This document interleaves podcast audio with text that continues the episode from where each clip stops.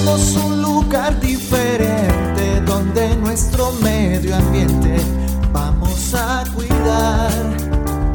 Soñamos con los bosques más verdes, con las flores y el agua sin contaminar.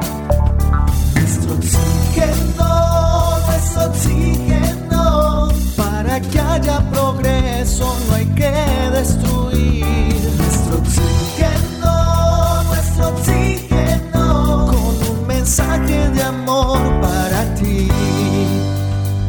Hola, ¿qué tal? Bienvenidos a este especial que estamos realizando justamente para mostrar mujeres emprendedoras, mujeres que hacen y se reinventan constantemente. María. Así es, Carlos Alberto, un cordial saludo para usted y para todas las personas que en este momento están conectadas con este programa. Nuestro oxígeno es un gran privilegio, además porque estamos en un evento que tiene un nombre muy bonito, Mujeres Más Completas, y no es que estemos incompletas de ninguna manera, sino que juntas nos apoyamos y hoy vamos a hablar de un tema muy especial y es la repostería saludable. ¿Usted alguna vez ha tenido el privilegio de probar estas delicias que son súper saludables sin azúcar, sin gluten, sin harinas? Pues a veces deja uno de probarlas porque piensan que van a perder ese encanto.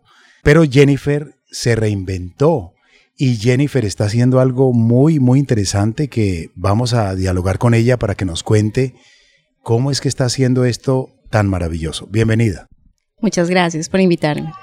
Bueno, Jennifer, usted nos decía que es docente, que es profesora, pero que se reinventó después de la pandemia. ¿Qué pasó? Eh, así es, durante el tiempo de pandemia eh, llegamos a Cali, veníamos de Bogotá, pues como, como familia decidimos mudarnos a Cali y renuncié al lugar donde trabajaba.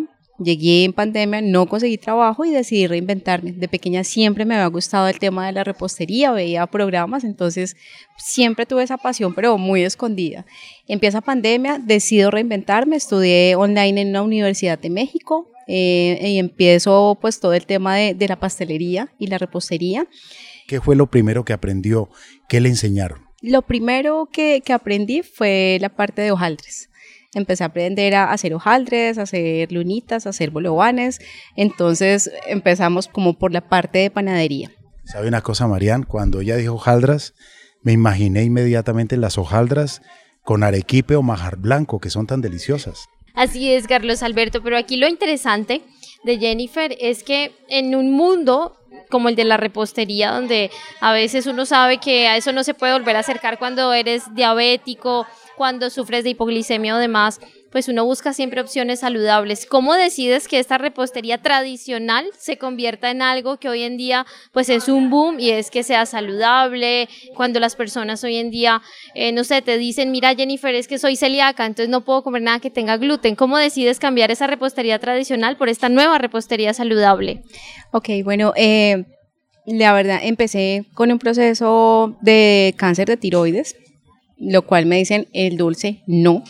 Entonces empezó un, un estilo de vida diferente, saludable, y me empezó a, a, a, indagar mucho más en el tema de cómo puedo hacer reemplazos de azúcares para los celíacos, también cómo puedo hacer tortas sin gluten, ya teniendo mis conocimientos básicos en repostería. Y es fácil, o sea, digamos, los sabores cómo quedan, porque estamos acostumbrados a los sabores tradicionales, ¿sí? Que tienen mucho azúcar o mucha grasa pero decir vamos a cambiar para que esta receta quede deliciosa, ¿cómo queda? Sí se puede y queda buenísimo. O sea, la verdad, en cuanto al sabor en chocolates, en vainillas y el dulzor ideal, sí se puede. Y se puede comer rico sin, sin tener como ese, esa sensación de peque hoy, me voy a engordar. No, para nada. Es algo, algo de verdad muy agradable al paladar.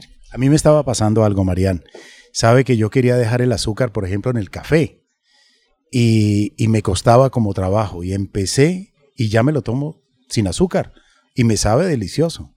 Carlos Alberto, yo pienso que este, este llamado de la nueva pastelería, como lo reinventó Jennifer, es muy importante porque nos recuerda una vez más que nuestro alimento es nuestra medicina, como lo decía Hipócrates, y realmente a veces lo que nosotros comemos es muchísimo veneno en la calle, lleno de azúcar, ya sabemos el resultado que esto eh, causa a nuestro cuerpo, lleno de harinas refinadas que son perversas para todo nuestro, nuestro sistema digestivo. Entonces hablemos un poquito de los beneficios de, de este estilo de vida, porque más que decir, ay, es que hoy voy a comprarle la pastelería saludable tal X o Y pastel, sino que es un estilo de vida. Cuando una persona dice, mire, es que yo me dediqué a de verdad ser responsable de mi salud.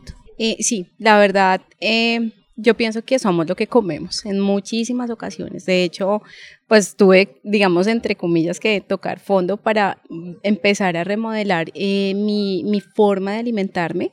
Cuando pues me, detectan mi cáncer ya como que, wow, quedé mal y de hecho me decían que el azúcar era el mayor alimento de las células cancerígenas. Entonces, claro, es bastante fuerte.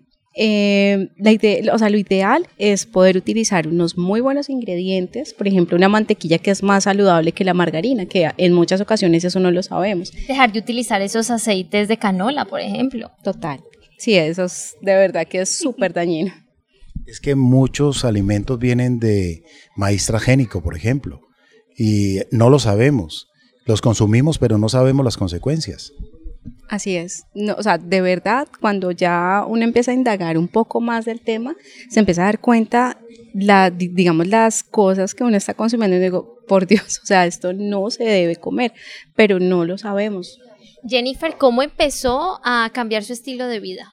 Eh, hacer conciencia. La verdad es como hacer conciencia y poder entender que realmente, o sea, así sea una mínima cantidad de azúcar, estoy aportándole a mi cuerpo una, o sea, algo que no me va a traer beneficio.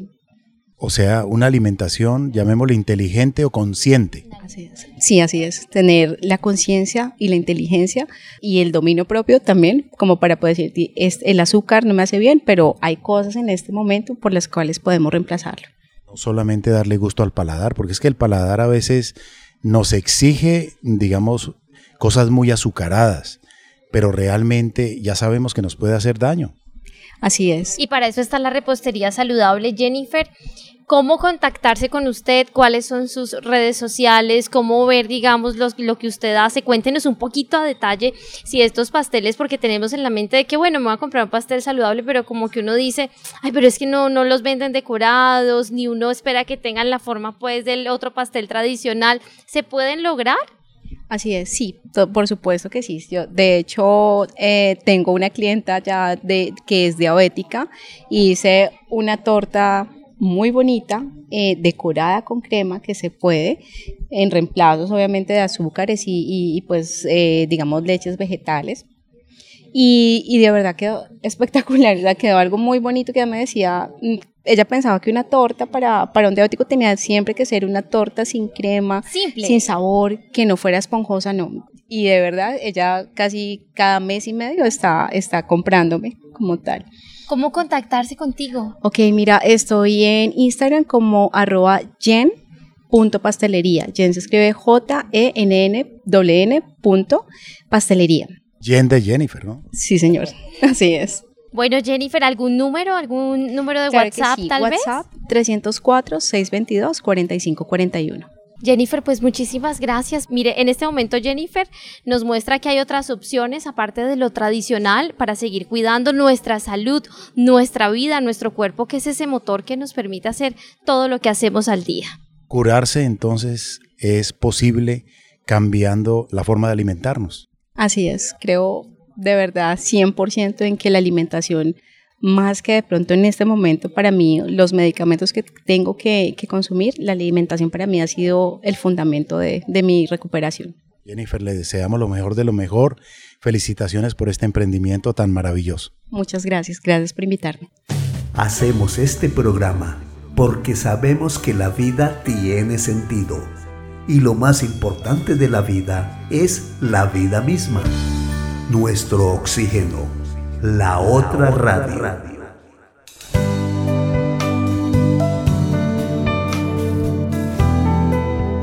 Y seguimos dialogando con mujeres emprendedoras, Marían. y está Melba León, la hemos tenido en el programa de radio y de verdad que ha causado pues mucha admiración, seguidores para saber cómo son las finanzas personales y cómo muchas veces una idea que se tiene en la mente, en el corazón, un anhelo, se convierta en una realidad financiera.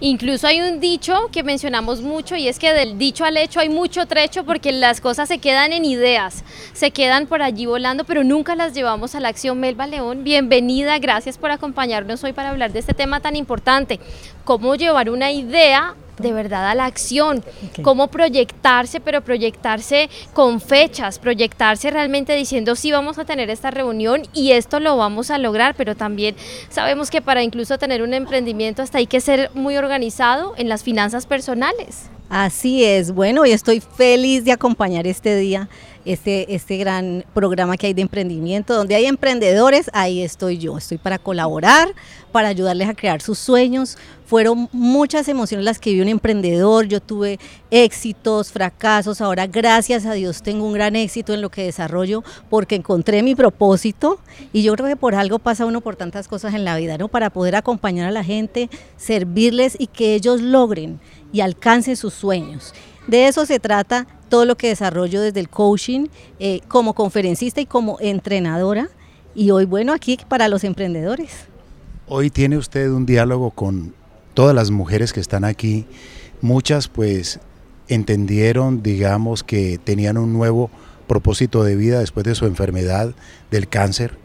Eh, testimonios muy lindos de personas que hoy en día están alimentándose bien, pero al mismo tiempo cambiaron de profesión y lograron, digamos, algo que a ellas hoy les gusta, hoy se sienten bien, hoy viven de ello y sobre todo, pues lo disfrutan. Exacto, todos venimos con un diseño original y yo creo que desde que Dios nos crea y nos envía para ese plan perfecto que él tiene, pues hay un problema y es que nos empezamos a rodear de familiares y empezando por nuestros padres y ellos nos llenan de temores y de miedos y empiezan a acontecer cosas contrarias a lo que tú y yo fuimos diseñados. Hay que encontrarlo y desde allí empezar a construir. Sabes que la ventaja de encontrar el propósito de vida es que no solamente vas a construir un emprendimiento, puedes construir un emporio, puedes construir una franquicia que la puedas vender a nivel mundial, puedes hacer lo que quieras y efectivamente va a funcionar. ¿Por qué funciona? Porque comienza a fluir la pasión, las grandes emociones que necesitas y la resistencia y la resiliencia. Porque quien no sabe que ser emprendedor hay que tener resistencia persistir, resistir, insistir, pero nunca desistir, Carlos Alberto. Y también resiliencia, porque es que la verdad, cuando se está emprendiendo para convertirse en empresario, pues se van a pasar muchas dificultades.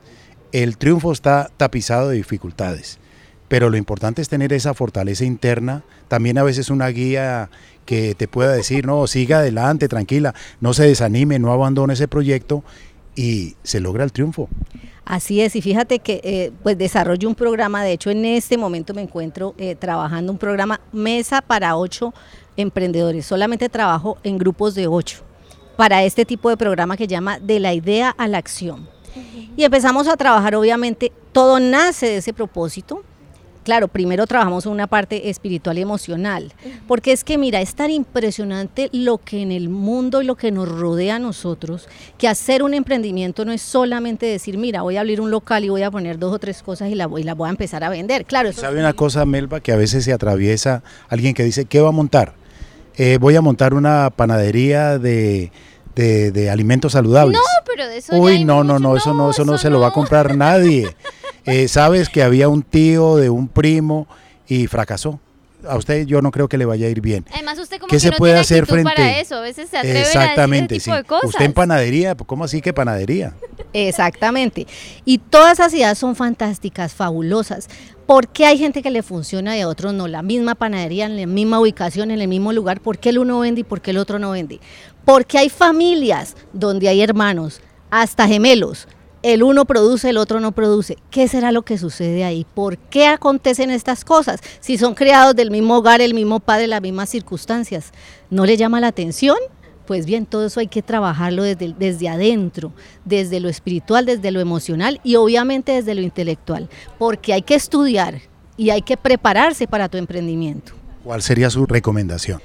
Bueno, inicialmente yo creo que hay que definitivamente empezar a trabajar emociones. Mucha gente le da mucha pereza trabajar las emociones. Dicen, ay, no, ya me vienen a hablar de crecimiento personal. Esos son los que están de último de la fila. Los que dicen, me voy a voy a entender qué es lo que tengo que hacer dentro de mí para construir, para ser una persona eficaz, para ser una persona líder, para ser una persona que controla sus emociones, que lleva equipos de trabajo, que dice voy a resistir, que los impuestos, que los proveedores, que, que ahora no vendí, pero mañana sí vendo. Todo eso requiere un trabajo, estudiar y prepararse. Lo segundo también es el estudio intelectual. Si tienes una profesión, un arte, Tienes que prepararte qué está sucediendo en Europa, en Argentina, en Latinoamérica con lo que tú sabes hacer. Puede ser desde hacer un muñeco, un muñeco manual, cómo lo hacen los demás, qué podría yo incorporar, cómo voy a crear algo diferente, hablar con las personas sobre lo que estás haciendo, no necesariamente mostrar todo, pero sí conversar, empieza a despertar la creación, la creación y a innovar. No es lo mismo una panadería que toda la vida ha vendido lo mismo que las demás, a otra que sale con un producto innovador, con una gran atención al público. Todo eso se aprende, pero muchas personas es se quedan en lo mismo, en lo básico y por eso es que no logran el crecimiento. Por eso no se avanza. Miren, esto estoy supremamente de acuerdo con Melba León porque es cierto, el ejemplo de la panadería y es que ¿Cuántas veces uno no dice, no es que yo voy a esta panadería porque el packing me parece lo más precioso del mundo y hasta me parece muy chévere cuando voy de visita, entonces ir aquí porque me gusta muchísimo cómo lo empacan. Entonces son esas cosas que van siendo como ese plus de los productos, pero también hay que tener en cuenta, Melba, y es que muchas veces se puede tener casi que todo súper calculado y demás, pero a veces el emprendedor es desordenado. ¿Hay que? Mm, bueno, ahí sí, indiscutiblemente hay que trabajar nuevamente, te digo, en esa parte eh, personal. Definitivamente hay muchas ayudas hoy día para organizarse. Hay gente, mire, le cuento que yo realmente con todo lo que desarrollo en el día y ha sido una lucha, por eso puedo decir sí se puede. Sí se puede, como, como me cuesta, a veces me distraigo porque cuando las personas son, tienen esa creatividad cuando son tan conversadoras, cuando son tan de relaciones públicas, tienen ese, ese problema de que se dispersan fácil. Y hoy día, fíjese y preocúpese en el tema de los niños y jóvenes, eh, hay un problema de, dispersión. Entonces ellos con el celular desde pequeñitos, desde los 2, 3 años, ellos empiezan a distraerse. Hay personas que tienen problemas de concentración. Entonces mira, el orden parte de allí. Tu concentración, ubicarte, cuál es mi foco del día, no hacerlo a largo plazo. Hoy, hoy, ¿qué meta es la de hoy? Entonces hoy tengo 10 cosas por hacer. De esas 10, ¿cuáles son las tres más importantes? Si tú organizas las tres más importantes del día y logras esas tres, por lo menos hiciste el día. Pero si haces siete que no eran las importantes, no hiciste nada. Así que si haces las tres primeras importantes y haces el resto, mira, tu día va avanzando y al terminar el día dices, ay, logré, logré, logré.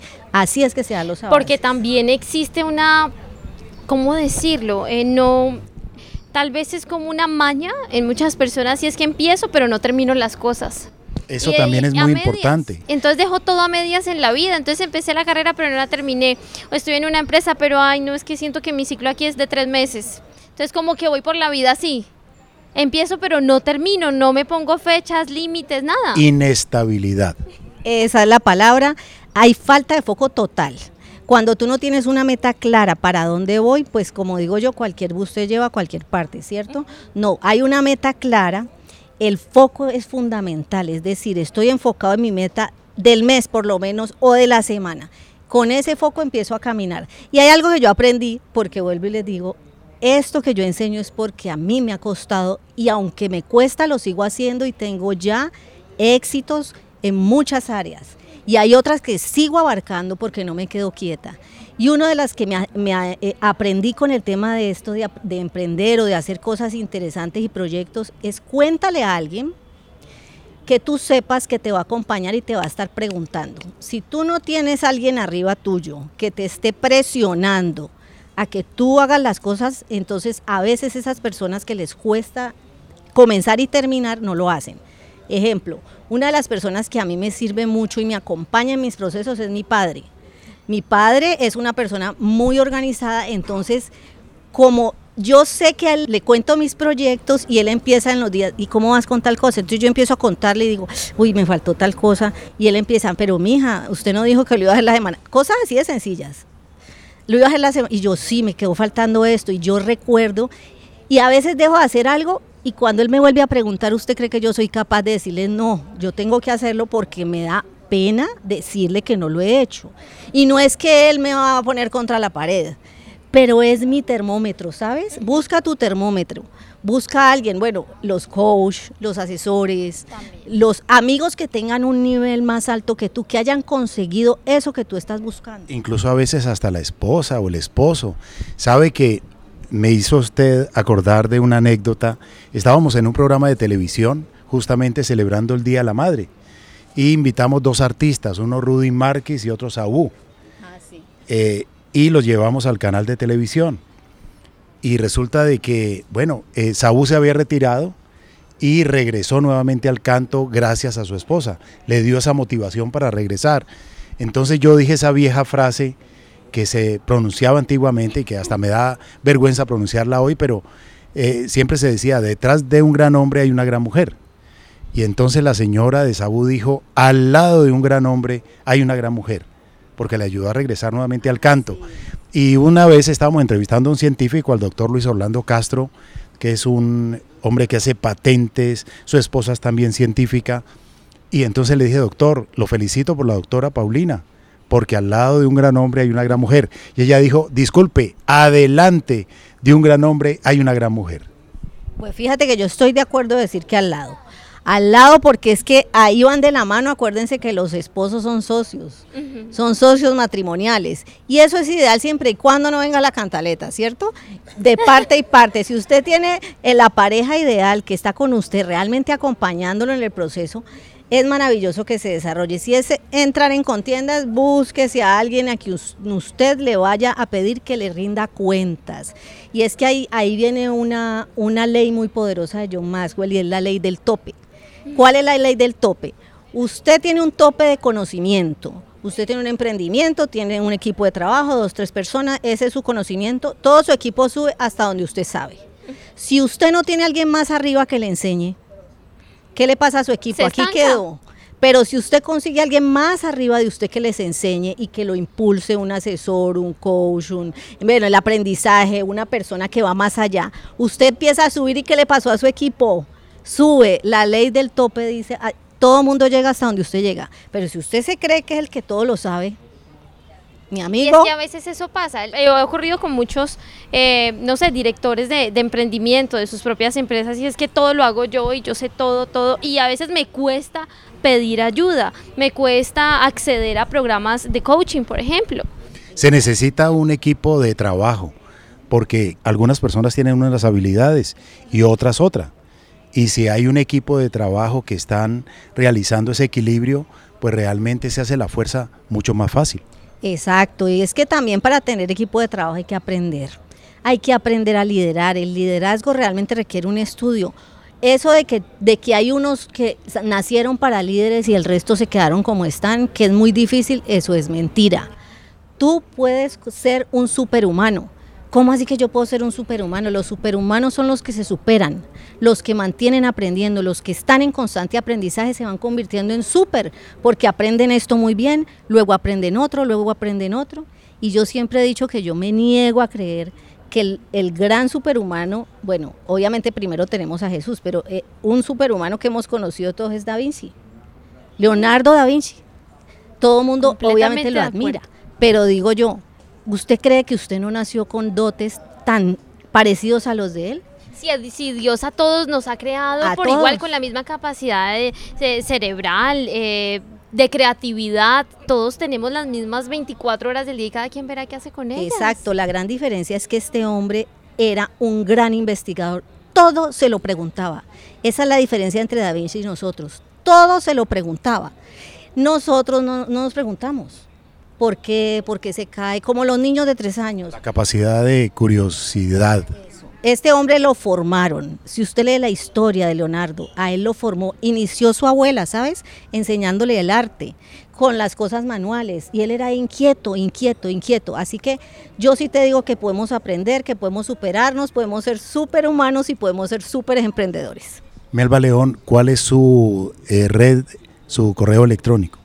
Bueno, mi correo electrónico es, mis redes sociales son arroba Melba León, rayito del piso oficial arroba Melbaleón, rayita del piso oficial, o también me encuentran en arroba las finanzas del reino. Recuerden que ese es mi poder, la parte financiera. Y la página web suya también es www.finanzasdelreino.com. Punto con, exacto. Melba, un privilegio que usted nos haya acompañado aquí en el programa Nuestro Oxígeno. Qué gusto es hablar de finanzas. Gracias por este acompañamiento que usted hace constantemente a muchísimos emprendedores. Gracias porque de su mano pues también muchísimos emprendimientos han podido salir adelante. Gracias por ese trabajo también en la familia, en las finanzas familiares. La vida en nuestro medio, nuestro oxígeno